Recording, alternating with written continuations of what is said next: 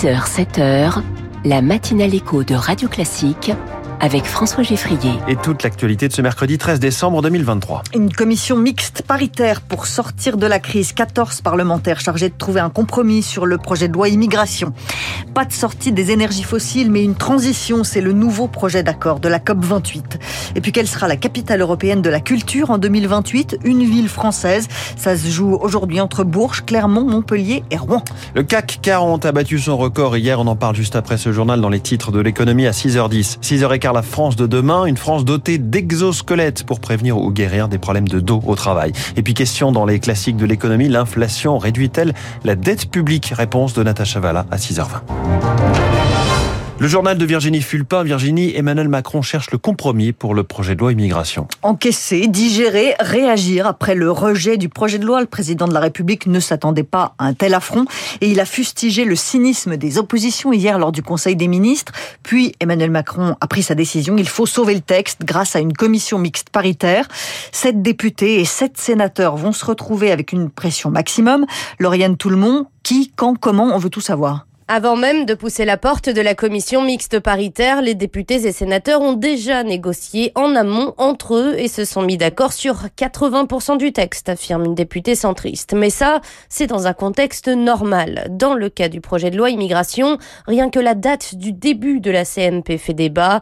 Ce vendredi, disent certains qui veulent aller vite. Lundi, demanderait la première ministre. Trop tôt pour un sénateur centriste, une CMP, c'est de la haute couture, dit-il. Et dans le contexte, il faut les c'est le temps de cicatriser. Au moins une semaine, s'avance-t-il, quand d'autres ne veulent se retrouver qu'après les vacances parlementaires à la mi-janvier.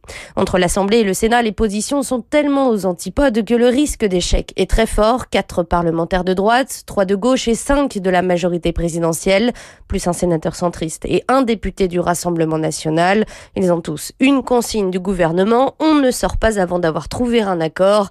La CMP siégera aussi longtemps qu'il le faut, dit un député macroniste.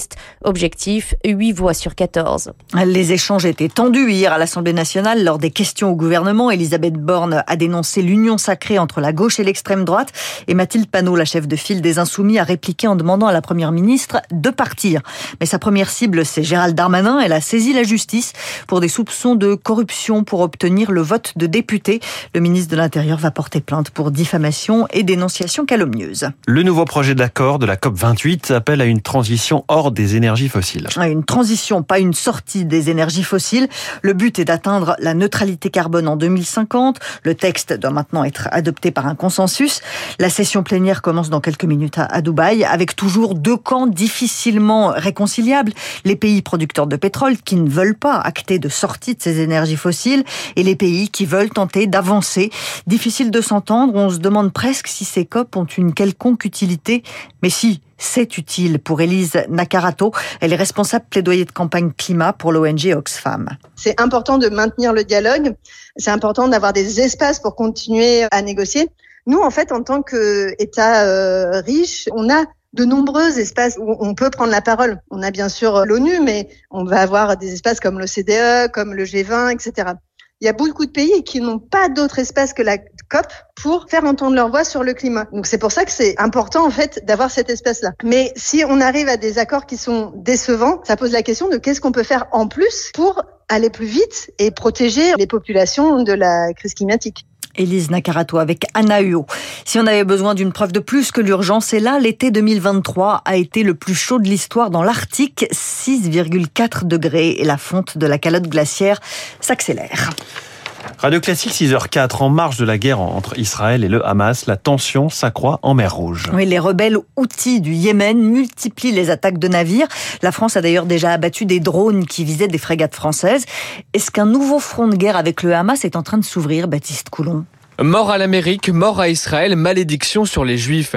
Le slogan des Houthis ne laisse aucune place au doute. La milice chiite partage les mêmes ennemis que l'Iran, qui lui apporte un appui militaire de taille, explique Franck Mermier, anthropologue et directeur de recherche au CNRS. C'est quand même une armée de plusieurs dizaines de milliers d'hommes. Ils ont euh, à leur disposition des missiles balistiques, euh, des drones, toute la panoplie d'une partie de l'armement iranien. L'organisation est donc puissante et aguerrie après neuf années de guerre au Yémen face au pouvoir en place, mais tout toutes ces attaques visant Israël ont échoué depuis le 7 octobre. Les navires de marchandises sont donc des cibles de repli. C'est des attaques d'opportunité. Ça coûte beaucoup moins cher. C'est des drones, c'est des missiles de courte portée. Pascal Auxerre, directeur de la Fondation méditerranéenne d'études stratégiques. Ils ont vu la guerre se développer, les frappes israéliennes, de plus en plus de réactions. Ça permet aux autorités outils de fédérer autour d'elles les populations yéménites. Mais ces attaques restent calculées et le risque d'emballement limité selon cet expert. Il peut y avoir des blessés ou des morts chez les équipages de bateaux, mais ça restera des chiffres assez bas. Ils savent bien que ni les Américains, ni même les Israéliens ne souhaitent l'escalade. Je pense qu'ils le savent, ils l'ont compris et donc ça leur permet d'exister. Reste que la prudence est de rigueur car les compagnies d'assurance ont augmenté leurs tarifs pour les navires en provenance ou à destination d'Israël.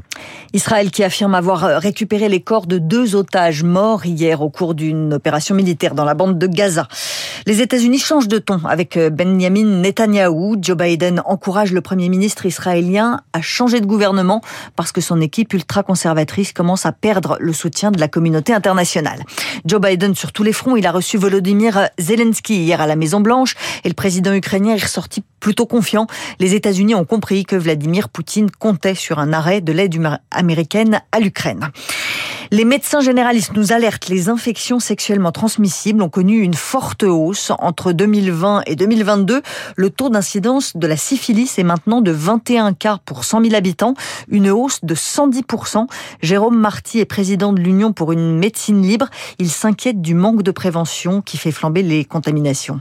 Il faut à l'évidence appeler à renforcer le dépistage. Il faut appeler à ce que l'on ait une vraie politique de santé publique en matière d'IST. On n'en parle pas assez. Les générations, notamment les plus jeunes, oublient par méconnaissance qu'il y a une véritable circulation de tout ce qui est bactérien, comme la, la syphilis. Ben, elle circule encore et elle est même en forte augmentation. Quoi. Il y a un relâchement de la protection par méconnaissance. Et les moyens de protection, comme le préservatif, ne sont pas assez utilisés. Et le dépistage aussi n'est pas assez fréquent. On est dans une espèce d'habitude franco-française qui est celle de ne pas privilégier euh, la politique de prévention. Et c'est inquiétant.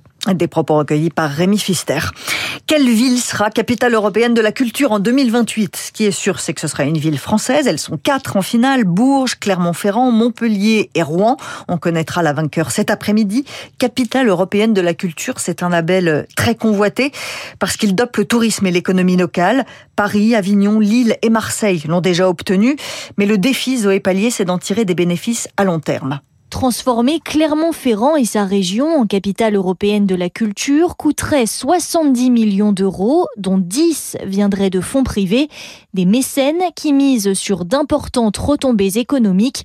Claude Barbin, président de la Chambre de commerce et d'industrie du Puy-de-Dôme. Il y a eu un engouement très rapide de grandes multinationales comme Michelin et puis des toutes petites entreprises qui euh, ont pris la mesure de ce que ça représentait un euro investi dégagera 4 euros sur le territoire. Mais jusqu'ici, seule Lille a su profiter sur le long terme de son sacre. C'était en 2004 et depuis, l'association Lille 3000 organise chaque année un grand événement culturel. Jean-François Chounier, son directeur général. L'édition de 2022, c'est 1,8 million en chiffre de fréquentation, ce qui est évidemment considérable. Il y a un pourcentage de touristes qui ont fait de ces rendez-vous une destination spécifique, qui viennent régulièrement pour la parade, mais aussi les grandes expositions. Fidéliser les touristes, mais aussi les sponsors. Depuis 2004, ce sont les mêmes, Auchan ou encore EDF, qui financent en grande partie l'opération. Et si Paris veut être une capitale européenne du football, cette fois c'est ce soir que ça se joue le PSG en déplacement à Dortmund. Dernier match de poule de la Ligue des Champions. On va faire simple, hein, pour être sûr de se qualifier pour les huitièmes de finale, il faut battre le Borussia. Hier soir, Lens a dominé le FC Séville 2 buts à 1 et va jouer la Ligue Europa. C'est toujours plus simple de gagner, effectivement. Merci beaucoup Virginie Fulpin. Rendez-vous tout à l'heure à 7h pour un, un nouveau journal. Pourquoi le CAC 40 flambe ces dernières semaines? On va le voir dans les titres de l'économie dans un instant, puis on va tout comprendre aux exosquelettes prometteur pour tout un tas de métiers, mais aussi pour des problèmes de dos. Ce sera en direct dans la France de demain.